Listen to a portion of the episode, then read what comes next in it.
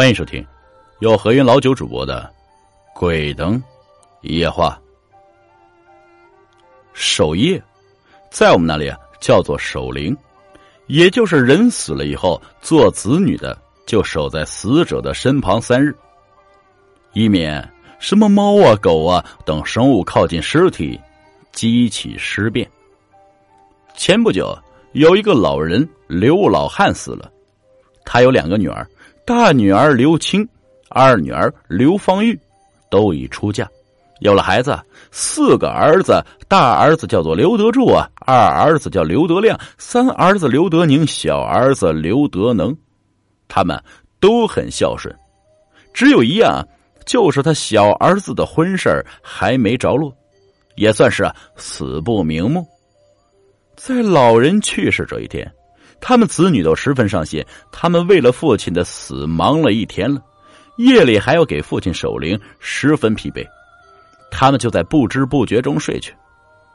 这恐怖的事儿啊，就在这个时候开始了。他们自家喂的小猫，闻着贡品香味而来，他把供奉卤鸡吃了大半那猫吃饱了，就蹲在尸体旁边，不停的嗅闻。大了猫啊，闻到尸体的鼻子和嘴，那可了不得了。那尸体慢慢的动了起来，双手抓住那只猫，撕为了两半，那血迹溅的哪里都是，诈尸了。那尸体一抬而起，闻着生人气，来到那些守夜人们面前，从喉咙里发出了咯咯的怪声，让人听见有些毛骨悚然，头皮发麻呀。这些守夜人对面前的事一无所知，都在熟睡之中。那尸体啊，惨白的手伸向小儿子，由于诈尸僵硬，不得扶身，没有的时候走去走去啊，去了里屋没动静。突然一声惊叫，把大家从梦中惊醒，都问问：“哎，怎么了？怎么了？发生什么事了？”原来啊，刘德柱的大儿子一时睡不着。给爷爷烧纸，一见爷爷尸体不见了，就十分害怕。他又见猫死的太恐怖了，血迹哪里都是，这才惊叫一声。众人以前一见眼前的情景，也是吃惊不小。那尸体不见了，必须给找回来。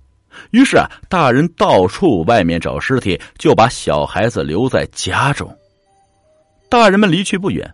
那尸体闻着生人气，就慢慢的走了出来。刘德柱的孩子对其他的孩子讲：“你在这里看着爷爷啊，我去找爸爸他们回来。”说完就找爸爸去了。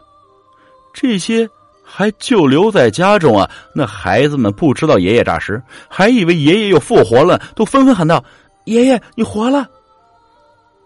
那诈尸的僵硬站起来。直勾勾看着孩子，孩子们不知道危险，高兴扑向爷爷。刘德柱的孩子找到大人们，把家里情况一说，大人们哪会相信啊？见孩子说的真切切，就将信将疑，跟着孩子回去。他们回到家一看，老人家的尸体还在灵席上，留在家中，孩子就给大人讲：“爷爷活过来了。”大人们见尸体毫无生气，哪里会相信？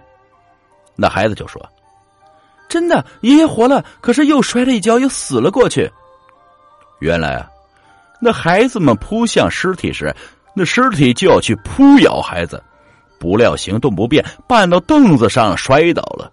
那口猫的生气啊，从嘴里摔了出去，又变回了尸体。得亏呀，是孩子们的平安。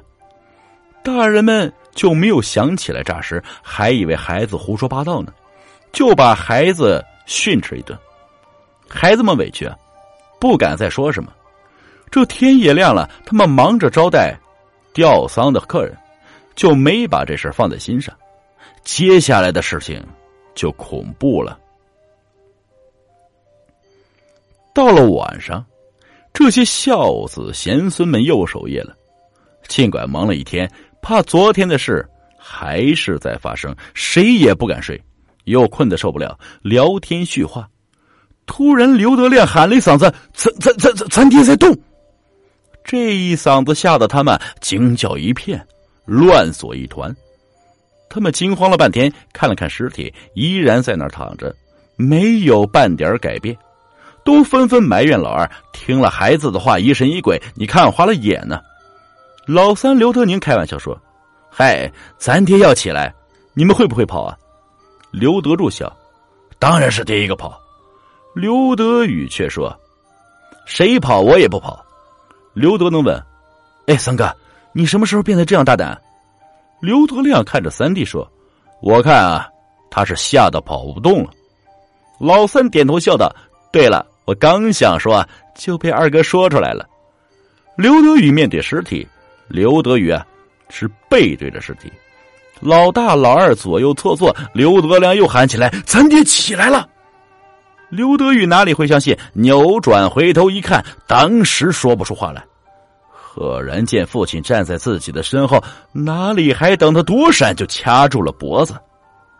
那尸体的生气还没有完全，又慢慢存储，越聚越多，起了作用。尸体又在作怪。众人还以为父亲死不瞑目，就苦苦相劝。那尸体是没有感情的。就是不松手，刘德宇被掐得喘不过气来。这一吵吵来了许多人啊，有经验的老人就知道诈尸了。众人上前拉拽尸体，把老三从诈尸手中救了出来，又把诈尸摁倒在地。老年人就说：“你父亲诈尸了，必须用火烧。”子女们坚决不肯，人们就纷纷相劝：“诈尸可是了不得的事。”这件事情我们只是听说过，谁也没有经历过。我们怕有什么事端，还是给他烧了吧，反正火葬也火化。子女无奈，这才答应。众人把诈尸捆住，由于没有柴油啊，只有石油泼那诈尸。众人找胆儿大的拿着打火机去点尸体，那个人尽管胆子大，也不由得战战兢兢去点燃尸体。猛然间，尸体挣断了绳子，那人丢掉火机就跑，那哪里还跑得了？一下子被尸体咬住了脖子，瞬间那血就流了下来。那个人挣扎呀，惨叫，惨不忍睹。众人谁也不敢上前，只眼睁睁看着这个人被尸体咬死。尸体把那个人咬得没有气儿了，丢了那个人的尸体就去扑咬众人。众人四散奔逃，尸体就追逐众人，叫喊连天，你拥我挤。有的老人被人拥挤栽倒，那也是连滚带爬的逃命。有人就打电话报警，这事儿也不是三言两语讲得出去，费了半天劲，这才说清。没过多久，警察来了，当初还以为报警的人胡说八道，到了这里一看，果然是尸体扑咬人呐，也是慌了手脚。那些警察当成英雄可嘉啊，并列一排护着老百姓。尸体疯狂的扑向警察，那些警察纷纷对尸体开枪。那诈尸啊，身上都是石油，那些这子弹打在尸身上起了火花，那火花燃遍尸体全身。那尸体在熊熊烈火之中乱扑乱抓，确实是恐怖啊！在场的人就被吓死两个，吓晕三个人。诈尸再凶残，也挡不住烈火无情。诈尸坍塌倒落，最后被烈火烧为灰烬。警察查点人数，被尸体咬死两个，咬伤五人，吓死六个。这属于灵异事件，立刻封锁消息。刘德柱弟兄几个把父亲的骨灰用棺材装殓，入土为安。这件事总算是过去了。过了一段平静的日子，这一夜十二点多，刘德亮夫妇二人熟睡之际，就听见轰隆一声巨响。刘德亮睁眼一看，吓了一跳啊！在自己的面前恍恍惚惚有个人影。